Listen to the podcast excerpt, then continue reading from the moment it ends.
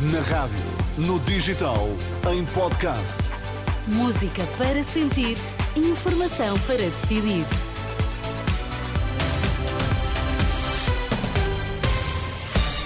São as notícias às 5 na Renascença com a Ana Rita Borda d'Água. Para já os destaques, bom dia. Bom dia. O IMI das barragens ainda poderá vir a ser cobrado. Quem o diz é a Diretora-Geral da Autoridade Tributária.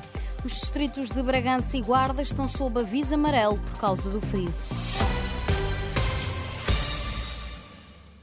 Afinal, o IMI das barragens está, que está por cobrar ainda poderá vir a ser liquidado. A Diretora-Geral da Autoridade Tributária, em resposta aos deputados na Comissão Parlamentar de Orçamento e Finanças, admitiu que os serviços que dirige possam continuar a liquidar o IMI das barragens relativo a 2019. Fizemos e continuaremos a fazer os possíveis para garantir a liquidação e a cobrança destes impostos e nós não excluímos a possibilidade de continuar a liquidar impostos de 2019.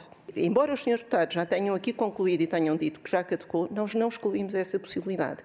E, e, refiro a este propósito uma lei aprovada aqui na Assembleia, a Lei 1A de 2020, em contexto de Covid, que suspende os prazos de caducidade da liquidação dos impostos. De facto, já concluímos 83 avaliações, nós temos 93 avaliações em curso e temos 32 liquidações que se realizaram. E, portanto, ainda vamos fazer mais liquidações e, portanto, no fim, far-se-á um balanço do que é que efetivamente caducou. Helena Borges lamenta que tenha passado a ideia de que um imposto caducou para estas infraestruturas e lembra que, no âmbito da pandemia de Covid, foi aprovada uma lei que suspendeu os prazos de caducidade dos impostos. Cerca de 85.764 recém-nascidos fizeram o teste do pezinho no ano passado. Foram mais 2.328 do que em 2022. É um indicador que mostra que a natalidade voltou a subir em Portugal pelo segundo ano consecutivo e que ultrapassou a barreira dos 85 mil nascimentos, o que não acontecia desde 2020. De acordo com os dados do Instituto Ricardo Jorge, que a Renascença teve acesso, é um aumento de cerca de 2,8% em relação ao ano anterior. Um sinal positivo, embora ainda longe dos números que tínhamos em 2016. Uh, neste mesmo ano, nasceram 87.577 bebés, o ano com mais nascimentos da última década em Portugal. E se o país registrou aumento de nascimentos o ano passado, Portugal foi o país com maior excesso de óbitos na primeira semana deste ano, entre os 25 que constituem a rede europeia Euromom, que acompanha a mortalidade nos países membros. Os dados divulgados pela agência Lusa revelam que Portugal é mesmo o único em que o excesso de mortalidade é muito elevado comparando com anos anteriores.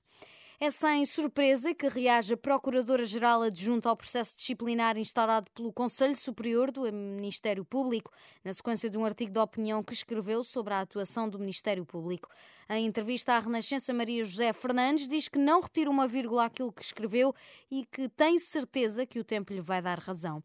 Revela que tem intenção da sua defesa ser feita em sessão pública. Os distritos de Bragança e da Guarda estão sob aviso amarelo, o segundo mais grave, até às 11 da noite de sábado, por causa do frio.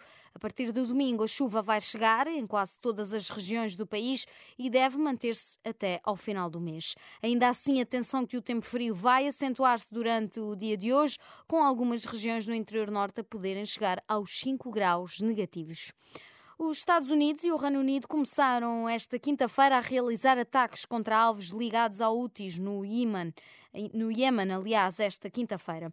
Os ataques surgem depois dos ataques lançados no Mar Vermelho pelo grupo apoiado pelo Irão e os ataques foram levados a cabo com recurso a caças e mísseis.